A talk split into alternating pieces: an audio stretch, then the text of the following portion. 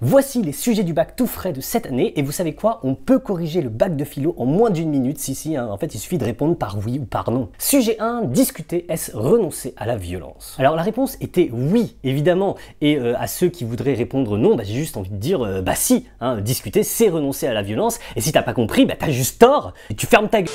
Non mais ça va, on discute, hein, je suis pas violent, mais j'y peux rien si les autres ont tort aussi. Bon, sujet 2, l'inconscient échappe-t-il à toute forme de connaissance? La réponse est non, hein, c'est très facile de connaître son inconscient en se concentrant juste un peu. Par exemple, c'est clair que j'ai le désir inconscient d'avoir la chevelure de BHL. C'est inconscient, mais je le sais, hein, j'en suis euh, conscient, du coup, euh, ah merde.